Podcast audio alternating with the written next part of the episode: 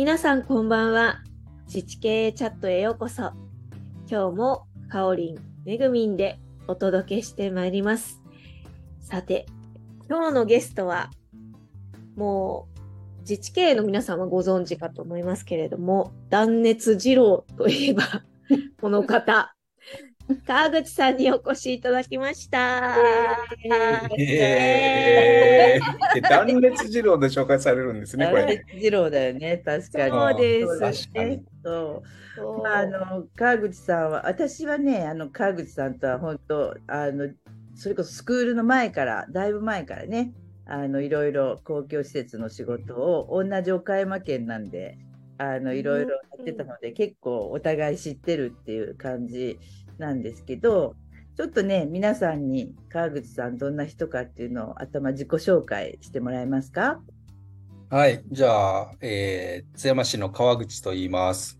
えっと、自治系の人にとっては多分一番よく知ってるのが、あれですよね。あの、墓標日本一。あるね。あるね、津山。ないね、ないねじゃない言。われてるやつ。あの、その、アルネがある津山という町で、えー公務員をやってます。あの、実はもう僕、公務員もう25年ぐらいやってるんですけど、アルネができたのが僕が入った時と、まあ一緒ということで、まあ運命的な縁を感じてるんですけど、えっとですね、まあ25年のうち、えー僕は実はまあ建築が専門なので、うん。建築技師として入って、まあ、15、6年ぐらいずっと、まあ、いわゆる一般的なあの建築部門にいてですね、えー今から9年ぐらい前に、えーファシリティマネジメントって言って、まあ、公共施設を全体をこう最適化する活動っていうところの FM の部門に、えー引っ張ってもらって、えーそこから FM っていうのをずっとやってるんですけど、えーその中で、まあ、公共施設も単にこう減らすとか、えー直すっていうだけじゃ、もう先行きも、えーないので、じゃあ、あの、いらなくなった、えー公共資産を、まあ、どうやって活用していくかみたいなことも一緒にやってて、まあ、最近そっちの方が結構メディアなんかにもいっぱい、えー取り上げていただいてるので、まあ、割とそっちの方面で、えーなんかこう、なんかこう、出てるんですけど、まあ、あの、本当にやってることは地道に FM っていうことを、まあ、一生懸命やってるっていうのが、えー僕の活動領域ですね。うんまあ、あの川口君もあのこの前のあの公民連携アワードで登壇してね、うあん。のプレゼンをしてあのくださってたんですけど実はあの自治系が出してるあのケーススタディブックボリューム4には、あの津山三連チャンシリーズで事例紹介を、これも川口さんが書いてくださったんですけど、まあ、それこそ高田幼稚園をあのリノベしたりとか、まあ、あのグラスハウスよね、すごいね、もう本当にお荷物だったグラスハウスを、まあ、公民連携で再生するみたいなことをあのやってこられてるんで、まあ、あのよかったらボリューム4を皆さんちょっと詳しく見てもらえたらなっていう感じですけど、まあ、あの FM から公民連携へみたいな感じでバリバリ、まあ、やって やっている川口さんを今日はね、掘り葉掘りちょっといろいろ。イエーイ いうふうに思うので、ちょっとね、私はちょっと知りすぎているので、今日はちょっとね、めぐみちゃんからね、掘り葉掘り聞いてもらいたいとあ思いますけど、はいー。レレア回ですよ。私がねほりはほりあ聞く回は。レア会、レア会ですね。レアですよ。なるほど。うん、本当にそう。そだあの私はほらキャリアコンサルタントなので、う。人の選択意思決定とかにすごい興味があるんですよ。あはうんいまあ、川口さんはもともと津山の出身なんですか？えっとね、出身は、え津山の隣の町のもっと田舎の、えっと、今もう合併せずに残ってる小王町っていう町が出身で、まあそこでもう18歳までいて、そこから大学出てるんですね。で、うん。津山はあの、高校が津山だったので、高校3年間は津山市にまあ通ってたっていう、まあ小さな頃から言うと、隣にあるまあ大都市で、のはもう憧れの街みたいなイメージですね。うん。は市民なんですけど、えー結婚して、もう、えー二十数年間、えー津山に住んでるって感ううん。なんか憧れてたからそこに勤めようと思ったっていうのもあるんですか？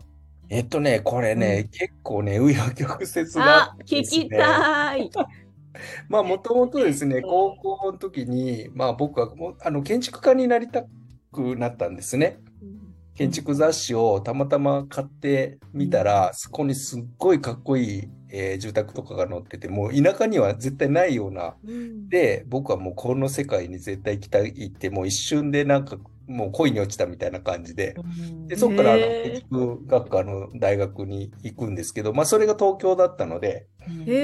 東京にまあ大学合わせて6年間ぐらいいて、で、まあ、就職も、えーしてたんですけど、えっと、まあ、これ、ここからもうディープな話していいんですかね？ぜひ。は然い。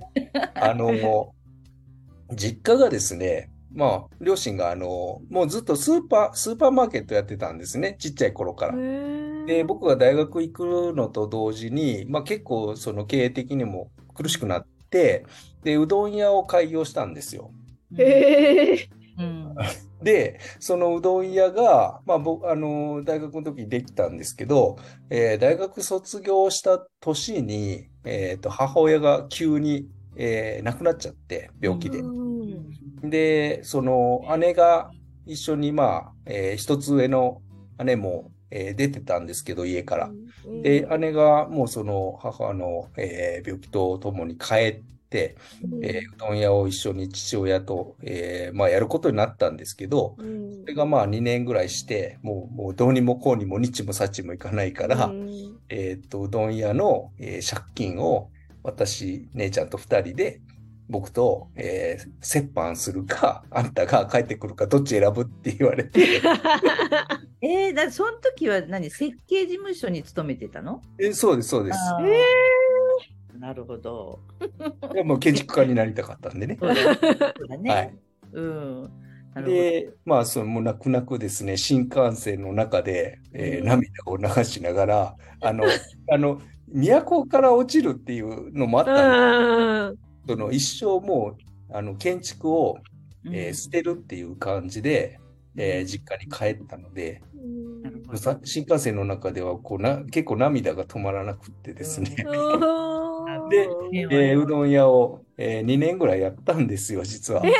うどん屋やってたんですか？うんはい。あはの、で、そ、そっからですね、さすがに、えー僕はもう27ぐらいになってて、じゃあこれ一生、じゃあどうすんだって言って、まあ僕経理とかもずっとやってたので、うーん。で、もうその、姉、姉の初体ができて、で、僕もまあずっとじゃあこのまま一人で、まあ無給生活で、なんかニートみたいな生活で、っていう話にならないときに、たまたま、えっと、まあ、親戚のおばちおばちゃんがね、うん。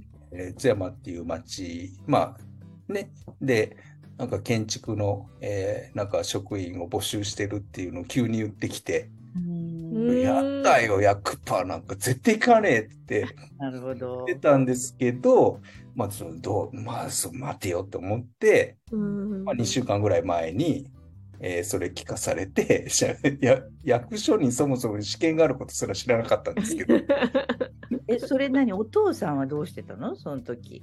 親父はね、一緒に、その時一緒にうどん屋やってました。うんはい。。あまあ、今はもうなくなっちゃったんですけど、その親父も僕が役所に入って3年目ぐらい、2年目ぐらいか、その時になったんですけど、あ。で、そうそう。で、まあ、みんなでどうするってまた家族会議して、ね、うんうんうんで、まあ結局役場を受けることになって、うんで、受かっちゃったんですね、これ。うん。結構、あの、競争率もね、その時、あの、就職う氷河ん段階ジュニアなので、もうめっちゃ役所いたんですよ。うん。もう、ごった返すぐらい受験者がいて。うんうんで、まあ、受かって、まあ、晴れて公務員をやってるという。うんへえ。なんか最初入庁した時にギャップはありました？いや、ありましたね、本当に。なんか、あの、いや、一番びっくりしたのは、うん。え今までその、それまでほぼ、その、休んだことがないというか、まあ、なんか時代的になんうんかね、もう一生懸命24時間働いても大丈夫ぐらいうのん。感覚だったので、でうどん屋も、えーと定休日一応一一日あったんですけど、その日はあのお金ないからバイトしに、うんへえ。なるほど。え、これって何？川口くん、うどん打てるの？ひょっとして。う打てるっていうか、まあ、手打ちというか、まあ、機械、まあ、あの、あれだな、あの丸亀製麺みたいな。あうどんの作り方をやってたので、何の質問なの いやいやいやいまあ、やいや。でも、あの普通に天ぷらとか、うん。だし巻きとかはうん。毎日やってたので、うんそれなりのことはできる。え。うどんの会、うどんの会やってほしいね。当、うどんの会やりたいよな、ちょっと、津山で。でももう、もうでもね、25年前だから、うん、ちょっとやばいかもしれないですね。え、津山はやっぱ讃岐うどん？いや、うちのね、うどん屋はね、大阪風なんですよ。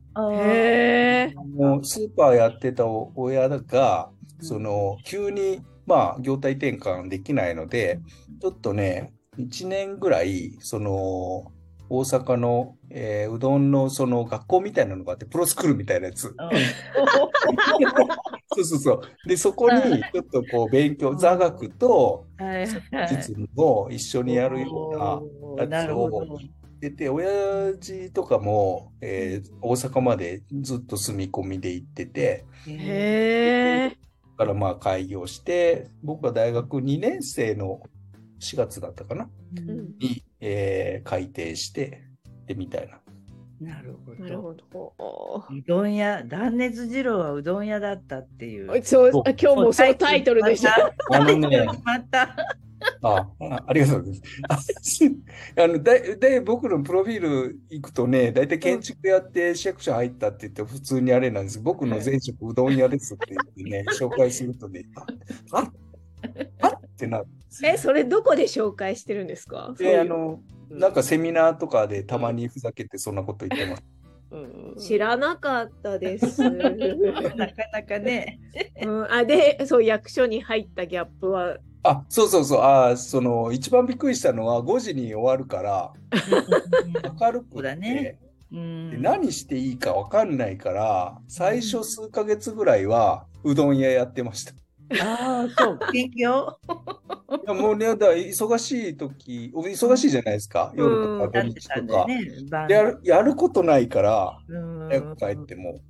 で夜は店出て、みたいなこともやってましたね。へえ。すごい面白い。あもちろん、あの、無給だから。あ、ね、うん。まあねその副業うどん屋で、副業にもなんない。うん給料もたもらったことないから。えー、そうかそうか。へじゃあお父さんはうどん屋続けてたんだね。川口くんが役所入っても。そうそうで、うん、僕が30ぐらいになった時に、親父の方も結構あの、急に、まあ死んじゃって、うーん。面白い。そお姉さんはずっとやってたの？今でもやってますよ。そのうどん屋はやってるので、まあ姉夫婦が。うなんと、なんと。津山市内、いや、あの、しその小王町っていう、もう実家のすぐ近くで。はい。ちょっとす後ごい。後で URL 送って。ああ、はいはい。はい。いや、すごくないですか？今でも続いてるって。うん、本ま当ね。あだから聞いてたよ30、うんオープン30年ぐらいになるのかな。うんすごーい。すごい。ちょっと川口くんのお姉さんに会いに行こう。へえ。へえ。いや、それで役所入って、うんさっきのキャリアになったってことですよね。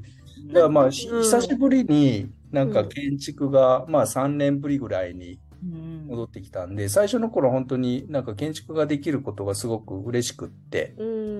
いやまあ一生懸命、まあ、建物建てたりっていう仕事がずっと長かったので、まあ、設計して、まあ、現場に行って、建物建ててみたいなことをずっと、まあ、結構その FM に入、えー動く前まではかなり、ほとんど8割ぐらいそんなキャリアですね。うーん。え、FM に移動になるって言った時はどうだ、どんだったんですか？FM はね、自分がね、それこそあの希望していった感じなんですけど、その、まあ、FM に移る2年ぐらい前に、実は三宅さんに会ってるんですけど、僕。おお。あのー限界で声かけてきたの覚えてる私。そうそう、あの、ナンパ？ナンパ？ナンパじゃないな、ナンパされたら僕の方かもし思って。れない。ナンパじゃないですか。そうそう。あの、なんか FM みたいなことを、ちょっとあの若手研究グループみたいなグループが作られて、役所の中で。でこれからやっていかなきゃいけないっていう時に、たまたまあの宮城さんが、えー県内の FM の連絡会議っていうのを、まあ、立ち上げた時期で、うん。で、僕はあのピンチヒッターのピンチヒッターみたいな感じで、第1回目かなんかに行ったんですよ。その時に宮城さん初めて会って、うん。うん。うん。うん惚れちゃったと。いや、うん いやっていうか、まああの、いやいや、いや、なんか元気がいい女性がいるなと思って。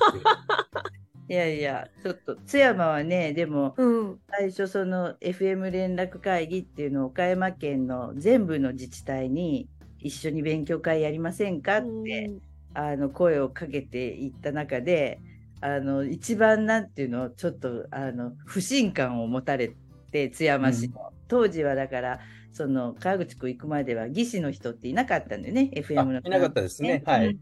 それでその公共施設減らさないといけないけどそのなんていうか一つの自治体で頑張るって言ったらやっぱなかなか難しいから課題が一緒だから一緒にやればさやっぱり大きい声にもなるしあうん。やりましょうよとかっていう風な話をしたらね 最初にその誰だったか忘れたんだけど津山の組織委の人が「なんで倉敷市さんがそんなよその自治体のことについてそんなに一生懸命熱くなるんですか?」って言われて。あそうなんだ。「そうえ？ってなんででもやらないといけないでしょ」みたいな話をなんかしてでも実際はあの一番その県内のうん。津山市の職員の人が一番なんかすごい頑張ってだからうん教会をしたら あのだい大体マイクロバスでうん56人岡山市そうそう、なんか結構言ってたね。へえ。だから最初、初動期の時は事務職が2人ぐらいで、まあまだその事務文事務文章なんかにもなくって、うん。まあそう本当に自主研究に近いぐらいで、まあ片手間でやってたんですけど、本格指導をしなきゃいけないっていう年に、やっぱりあの建築技師がいないと、うん。なかなかまあできないっていう話もあって、うん。で、その時に僕もまあもちろんそっちの方に行きたかったし、なんか今までもう建てるのが別に、うん。建てるの嫌いなわけじゃないけど、すごく悶々としてて、もやっとしてて、うん。で、そっちの全体をコーディネートするっていうか、マネジメントする方が全然興味があるかなと思って行って、で、そこに引っ張ってもらって、で、もう今に至って9年目っていう感じです。すごい。何が面白いの？あのね、うんえー結局ね、役所全部そうだと思うんですけど、うん建築技師のポジションって、えー役所の一番水下にいるんですよ。うんあの、企画とかは全部事務職がやっうんて予算をつけて、で、いろんな議会の説明とかなんだかんだって全部経た上で予算がついて、じゃあ建ててくださいって言ってお願いされて、建築技師が動いていくっていう。で、その時点ではもうなんかす、すべてほとんど決まってるんですね。うん予算もね、だから担当課の予算なんだよ。うんへえ。担当課がやらないといけないところで、専門的な知識がいるからお願いしますってこう請け負う感じだよね。あ請負人なんですよ。だから、例えば保育所を作ってほしいって言って、あの、いや、このほ、この規模でいるのかなとか、で、あと、例えば改修工事にするにしても、なんかこっちにボロボロの施設あるのになんでこの結構綺麗な、うん。なんかわざわざ予算つけて直さなきゃいけないのとかって、まあ、割とそういうところが、うんなんか、すごく単純に疑問があって、うんで、ボロボロの施設と、なんかうん。全立派な施設が、なんか全く平均が取れてないっていうのがあったんで、ちょっとこれはもう全体を、なんか水上からこうコントロールしないと、うん自分たちがもう街も本当に大変なことになるしっていうのを感じ始めたのがちょうど宮城さんに会った頃、あら、うんあの先生ですよ、もう。人生が。出会いなのよだから。キュン、キュン。来た来たってでもそれこそ津山はすごい頑張っていて、うん。建築技師がいればもっと倉敷は割と建築技師と事務屋が一緒に動いてたからうん。だから津山も絶対建築技師がいた方がいいよとかって言っててそれで結局岡山県も結構広いんだけどこの岡山とか倉敷みたいなところばっかり集まらずに、うん。ちょっと津山で集まろうとかそしたらその晩の宴会の段取りしてもらったりとか いろいろしてだんだんすごい仲良くなってもうとてもだから津山と倉敷はあのいろいろね情報交換したり仲良くしてもらってたからそれからずっと川口君とはお付き合いなので、そうですね。だからやり方とかも結構倉敷のことを参考にさせてもらってるうんん。結構すっごいだ近い。からもうあの川口待望論で言ってるはずなんです津山は。うんもうすごうんい川口やれみたいな感じで。すごい。で僕はあの、ちょう、えっ、と、40中ぐらいかな、40代のちょっと前半ぐらいの時だったんで、一番やっぱり動かしやすくて、ポジションまあ、その、それこそ、なんか変に固まりすぎてるじじいでもないし、なんかあの、まだまだよくわからない若造でもないし、うん。で一番ちょうどいい、いい年齢層の時に、まあ僕自身も一番良かったんですけど、うん。でもああのそれこそ FM って建物のことだから私なんか建築技師でも何でもないからもう分かんないからもう口八丁手八丁でやるわけよ結局。うん 建物の議論とかに入っていくとね、う。もうんもう自信持って言ったら本当になるみたいな感じ。うん だから結構ねあのヒヤヒヤっていうか本当にそのあのちゃんとした知識がある人が一緒に建物を見てくれる仲間が本当に欲しいっていうのはすごい思って、だから川口くんが本当にあそこに津山のあの部署に行ったっていうのはもう本当津山市にとっては良かったと、うん。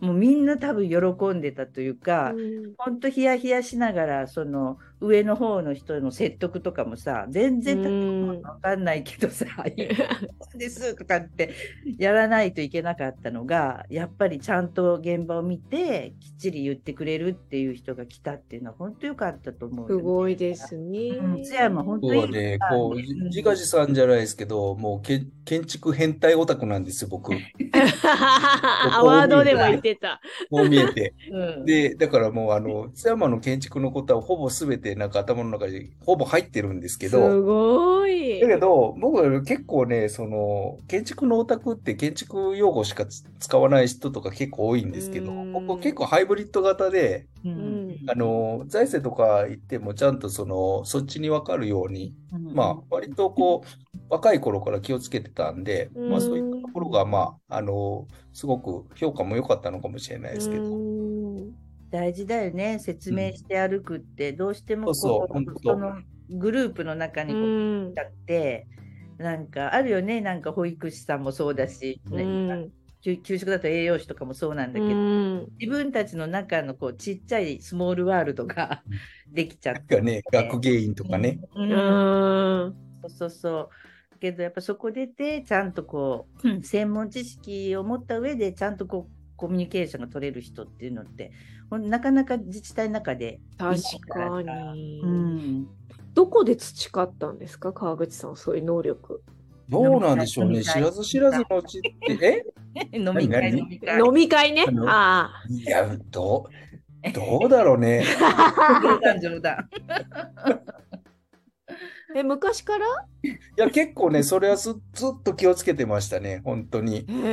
先輩たちも見てて、反面教師じゃないけど、ななんかあんまり、あの、そうやって固まりすぎると、あの、やっぱり理解もしてもらえないし、あいつらなんかまたわけのわからないこと言ってるっていうガラパゴス感もすごくうん。中にいて感じてたんで、それをなんかすごく意識して、川口くんはだから私に話しかけた時もそうなんだけど、うんあのちゃんとこう話しかけに行くんだよね。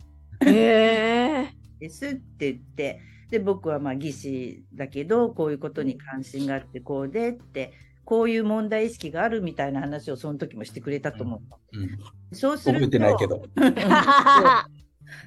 そうすると私もそのあそれについて私はこうなのよみたいな感じの会話になっていくので自分からちゃんとそうやってこう話しかけていける人っていうのって案外少ないんだよね。うん。名刺交換してもあのご挨拶だけであの自分がやっててこういうふうなことが困ってるんですとかこういう問題意識があるんですとかこういうこと腹が立つんですっていうことまでちゃんとこう話してくれるとうん。コミュニケーションが取れるっていうかなんかあの人につなげてあげることもできるし、あの辺はやっぱ川口君なんか昔からあのあるんだ。タイプなんだと思う。うんうんうんでもなんか全然ガツガツしてる感じがないじゃないですか。うんうんうんうんだからなんか嫌われない、うんうんこう絶妙なラインや。っぱうどん屋じゃない？やっぱ ああ、うん。まあでもその客商売してるっていうのは大きいかもしれないですね。まあまあ確かにね。うん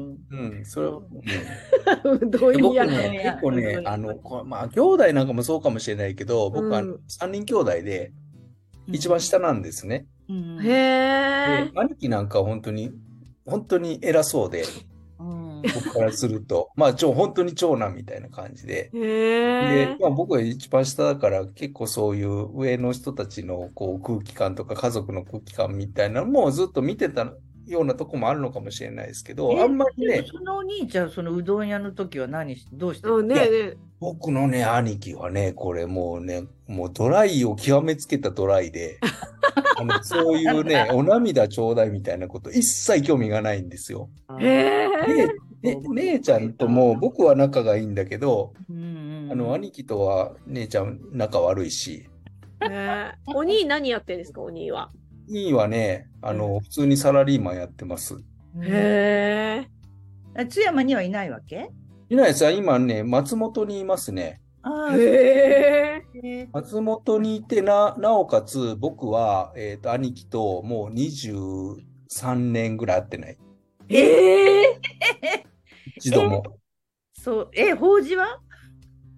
えー来。ないってこと？あ今。えー、そうなの？まそれくらいドライになって、超ドライ。ただ、消息は毎年やってて、えーね。なんかお中元とか送るんですよ。うん。でしたら電話かかってきて、うん。おう、届いたぞ。って言って、うん、届いた？じゃあねって言って、8秒ぐらいで電話が消えて、でそれ、その電話が年に2回ぐらいある。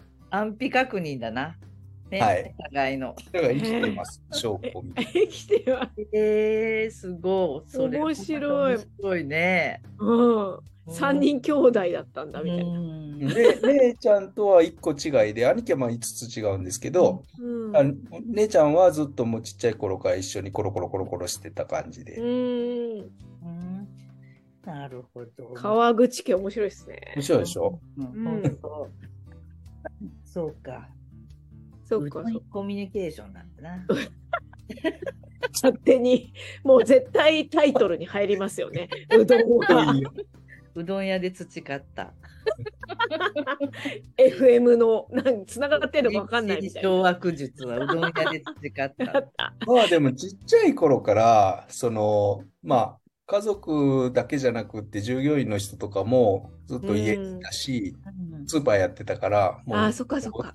だからお客さんとずっとこう、なんかレジのとこにいて、なんかこう、おしゃべりしたりとか、うん。そんな、なんか昔なんでね、あの、名前とかもみんな知ってるし、うん。まあそんな界隈の中でいたから、そう自然となってるのかもしれないですね。うんえ、お父さんは自分が立ち上げたんですか、スーパスーパーは、えっとね、う親父が2代目じゃないかー。な。ああ、じゃあおじいちゃんまがお。じいちゃんの代に、えうんー八百屋から始めて、あ、うーん。うんいや、面白いですね、川口さんのキャリア。えあちなみに今の自分のご家族はどんなご家族なんですか？あ今、あの、まあ、えー夫婦、まあ、か妻がいて、えー子供がえー 一人いて、うん娘、娘っ子が一人いて、もう今大学行ってるんで、うん。まあ、二人で、えー娘は、えー一人暮らし出てる感じですね。うーん。どこで出会ったんですか、奥様は。ね、まあ友役所の人です。うん役所の人です。あえ今も？はい。うんうーん。なんか川口くんが目立ったら困るとかって言ってない？奥さん。いや、全然、なんかあんたまた勝手にとか。そういうの全然ないですね。ああったんですか？香織姉さんは。いやいや、ないないです。ないです。ノーコメントです。コメントした後にノーコメントって。へえじゃあ、あの、応援してくれるし、味方でいてくれるんですか？あ、もうもちろん、もちろん、そう、そう素ですね。敵。はい。いいね、本当に。いいね。もう、いや、め めぐみんとこもそうじゃん。いや、うちはもう多分、世界一できた夫なんで。そうだよね、尽くしてくれる。はいあ、でもね、あの、こう、こんな話がありましたね。あの、えー僕がプロスクール行ってた時って、こう、娘がまだ高校生で、うん。まあ、大学受験とかもやらなきゃいけないじゃないですかう。ん。で、僕があの、e ラーニングでね、うん毎日のように木下さんの動画が出てくるじゃないですか。で、僕、まあ、その、当時イヤホンしてやればよかったんですけど、なんか、あの、家のパソコンで木下さんの話を、はい、どうも、木下です。今日も頑張ってください。みたいな。ねうちの娘は木下さん嫌いですね。うっとうしい。あの、勉強の気が散る。また今日も頑張ってください。そうだよ、また？つって。そうだ。怒ってるしね。はい。そまた今日もとか、うん。みたいなことは今でも言ってますけど。うそうみんな夢に出てくる。あ、そうそうそうね。僕も夢に出るし、娘にもダメで。狂犬病って名付けました。そう、なんと、伝染するんだ。すげえ。すげえ、狂犬病は怖いわ。で、この、えーこの間、まあ、木下さん、津山来て、ああ、見ましたよ、ツーショット。まあ、うちの娘にもちょっと、こうん木下来てたんだって、ええや、やだとかって。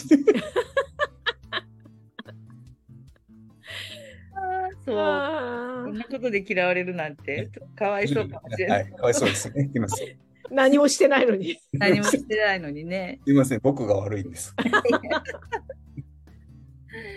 そうな、いいな。でも、津山行きたかったなって行けなかった。すごいなんか楽しそうで、すごい残念だったわ。楽しかったですね、本当。え、津山、津山って何が、こう、強みなんですか？全然多分関東にいると、ああ、わかんないですよね。わかんなくって、もうね、肉よ。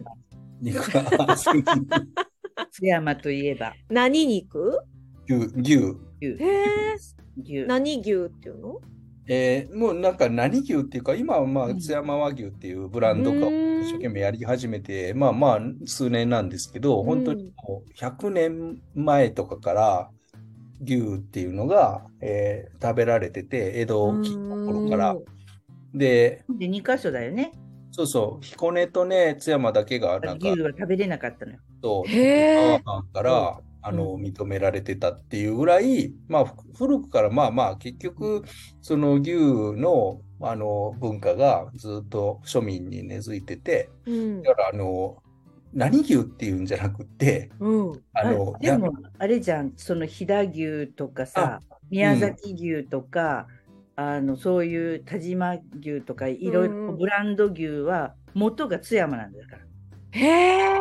津山から出るんだよそう、ね。子牛をね、肥育して、で、あの、少し大きくしたところで、うんあの、いろんなところに出してるんですよ。で、松坂とかに行ったら松坂牛になるし、神戸、うん神戸に行けば神戸ビーフになるし、みたいな感じの子牛が結構出てる。うん。へえ。なんで、そんな美味しいお牛が育つ背景は何があるんですか？いや、背景っていうかもう多分もうそういう文化？文化。う日ーん。本で2箇所だけだったから。そうか、そうかあ。のが。行行ですね、まあ。ノウハウがもう多分津山にしかない。あんだよね。で、あねの、うん非常にですね、まあ、安くてうん美。味しい肉が普通に、あの、居酒屋とかもたくさんあるし、ちっちゃい頃とかね、さ魚とかほとんど食べたことないんですよ。うんへえ。山の中なので、うんえ津山って10万人ぐらいの町なんですけど、うんまあ、多分日本全国でこんな町あんまりないんですけど、えっと、本当に360度盆地の中なんで山囲まれてるんですけど、あの、近くに町がないんですよ。うーん。えー倉敷と岡山とかも、なんかね、70キロぐらいは離れてるし、うんで北行っても南行っても西行っても東行っても町がないので、うん。なんかもう独立した、なんか、なんかね、だね。あの、もうそこだけが、で、城下町だもんね、それもね。そうそうで城下町で歴史的なところも結構残ってて、へえ。なんかコーヒーだったっけ？津山。あ、そうそう、あの。ね、洋楽って言うんですけど、あの、解体新書とかうんうんうん。あるじゃないですか。はいで、その明明治維新、江戸から明治維新にかけてぐらいの時に、その、西洋医学が日本に入ってきて、うんで。その医学者たちが結構津山から出てるんですよ。うんへえ。福沢諭吉とかね、尾形公安みたいな時代の時にう。ん。で、そのコーヒーっていうなんかも、コーヒーっていう漢字をね、ううんん。えー考えたのが、えー津山藩の医師っていう。へえ。あの当て字のようなね、こううん当て字のうんうん。うん、そう。うん。津山がから出てる。面白い。ちょっとね、うんあれだよ、めぐみちゃん、津山またおいでよ、私も。行ってみたい。あ、おいでよってなんかまあ、いろんなさ趣味ですね。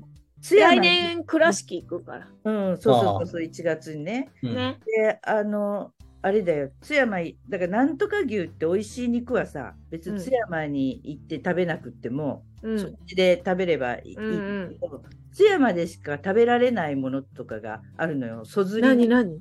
うん結局、あの、もも肉とかさ、うん。ああいうところは外に出しちゃうから、うんうん。あの、残ったものを美味しく全部食べきるっていう文化が、へえ。だからホルモンとかね、結局まあそういったあんまり外で食べられないような部位とかのうん。肉が結構料理あって、新鮮でさ、美味しいわけ。へえ。そのそずり鍋とかっていうのも、だからその、何？背骨よね？背う骨ん、そうそう、あばらのね、こういうところについてた、その。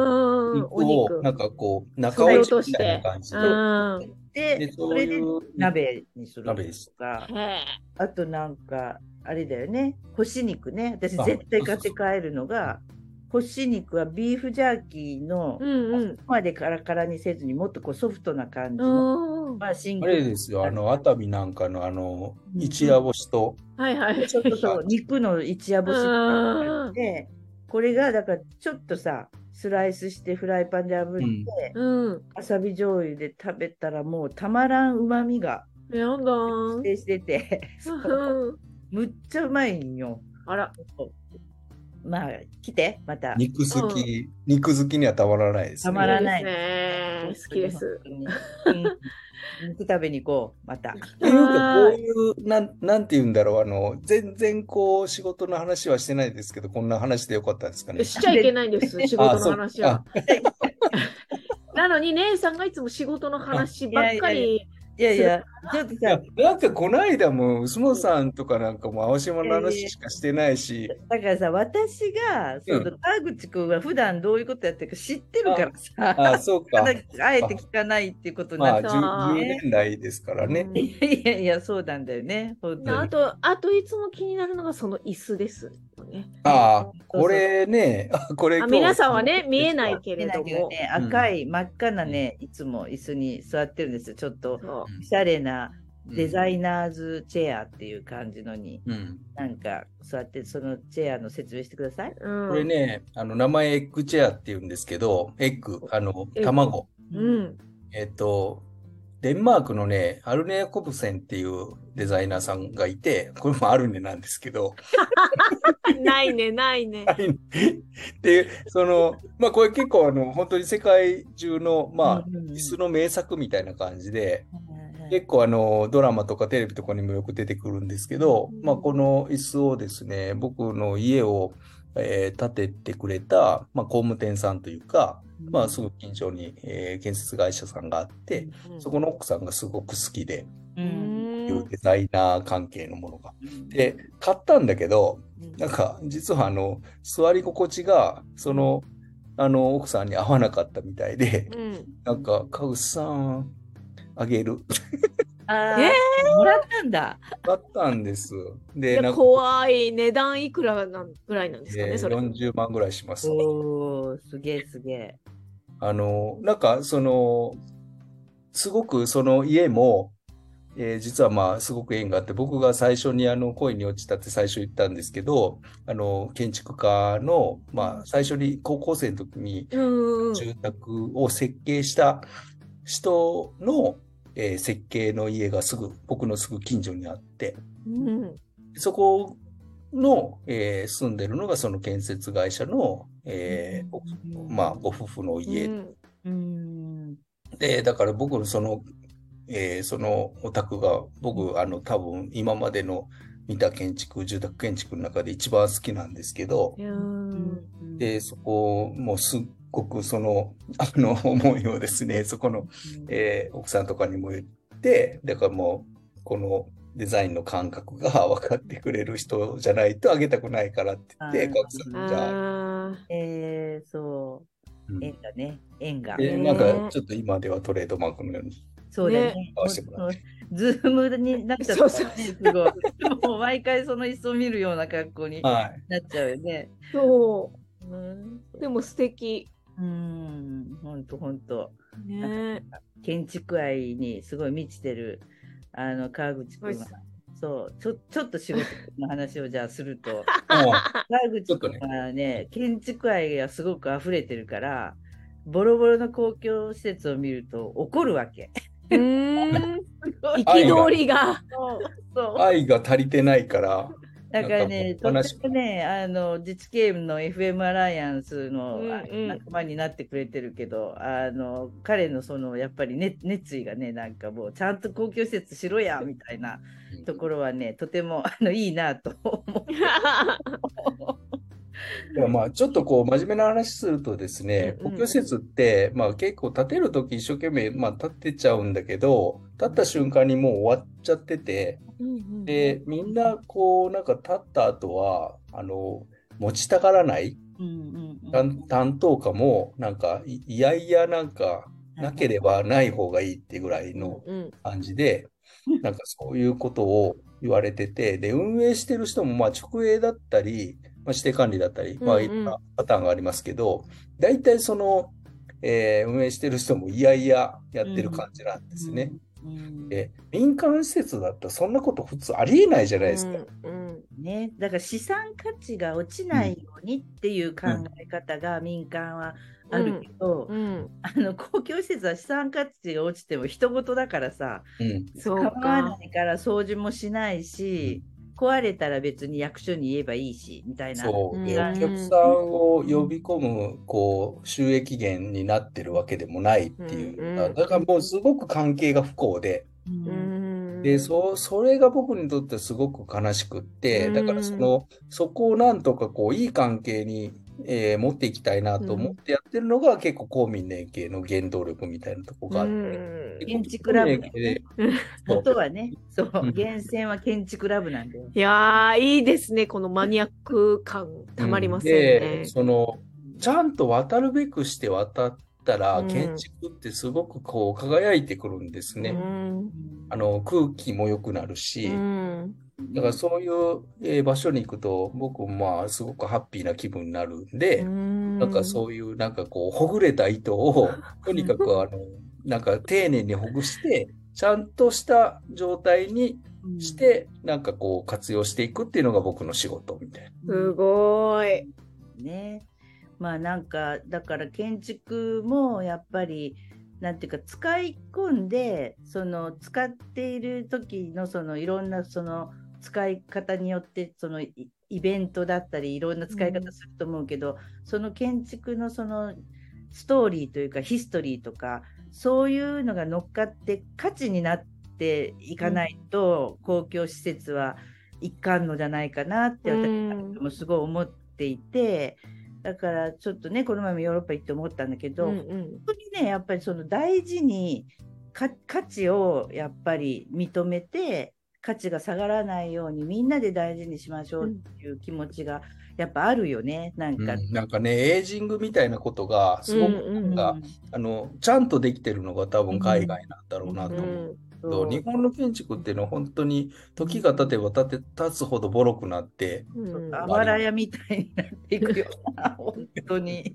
で、文化財なんかに至っては本当に放置されてね、うん。なんか、あの、壊せないし、うん。金ないしう、ん。なんかとにかくあの、もう入るの、こ、あの、立ち入り禁止になってるようなとこも結構ああある、ありますよね。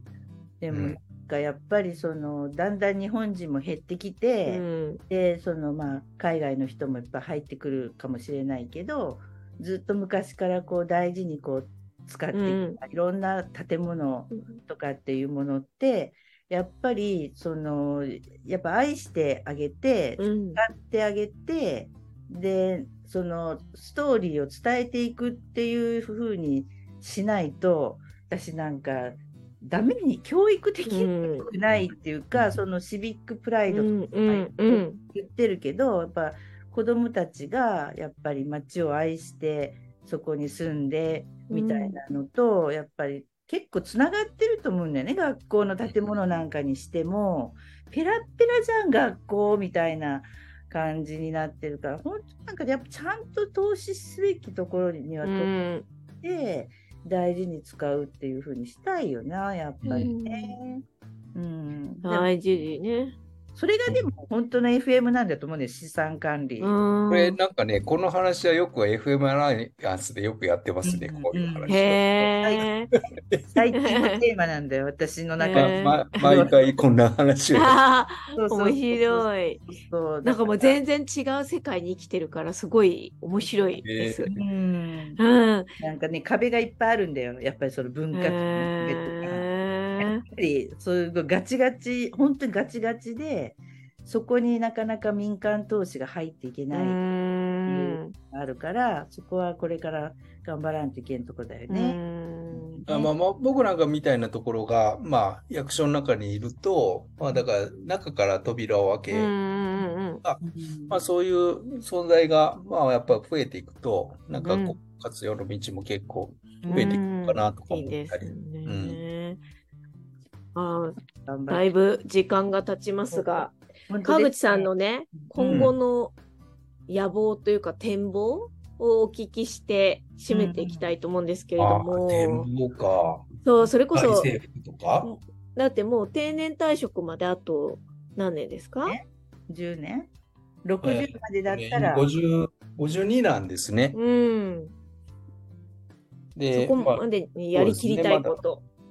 やりきりたいことっていうと、まあうん。本当に、その今の公共施設を全て幸せな存在にしできたら一番いいんだけど、まあ本当に、えーお金のことだけ言うと、もう畳むとこはどんどん畳んでいかなきゃいけないし、で、まあ、あの、古いものもしっかりこう、あの、バリューアップしていくっていうことは必要だろうし、で、そうすると街にも、まうん。あ、エリアにも価値が出てきて、みたいなことになっていくのかなとは思ってますね。うん。うんまあ、ちょっとあれだよね、もうここ多分2、3年が、畳む方向へこう道筋をつける多分もう山場が来てるか,、うんるかなと思ってるので、それは本当ちょっと川口君。でもね、うん。結構ね、やっぱりね、これ政治も絡んでくるしね、そうそうそう。あのーまあ、使ってるステークホルダーみたいなも、やっぱり今、もう暇な高齢者がもう5わ万とかる。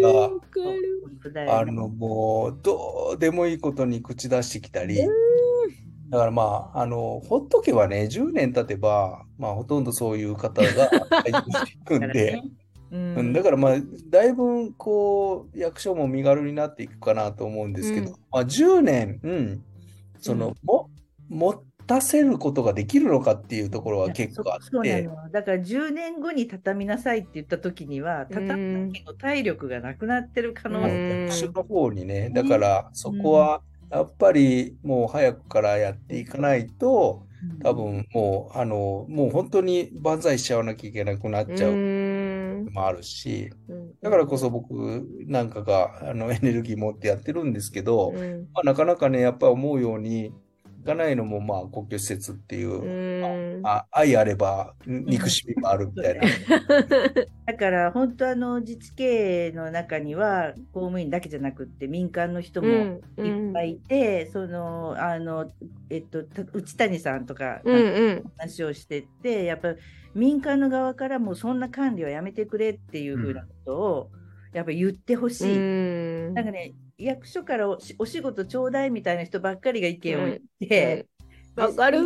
そうそんないらんことしてくれんでもいいっていう声をやっぱ発してくれる民間がいないと、うん。なかなかだからその今利用しているさっき言った、うん。そういう今もいい思いをしている人たちの声しか通らないっていうそうだよね。なるんで、奴らはね、でも金を投資しないからね。そう。ともうぶち切ればいいのにって私なんかすごい思うけど、うん。お金持ってんだからさ切ったって絶対そうそう。なるのにそのツケをさそのジリ貧になっていく将来世代にどうにかしようっていうのがもうむっちゃ腹が立つ。うん。だからちょっとこの間ね、僕もノートとかで、まあ、書いてうんうんも、まあ、やっぱ大団塊ジュニア世代は、なんかまたこの50になってもそういうく公共施設でも苦しんでいるっていう。就職も大変だったりそうなんですよ。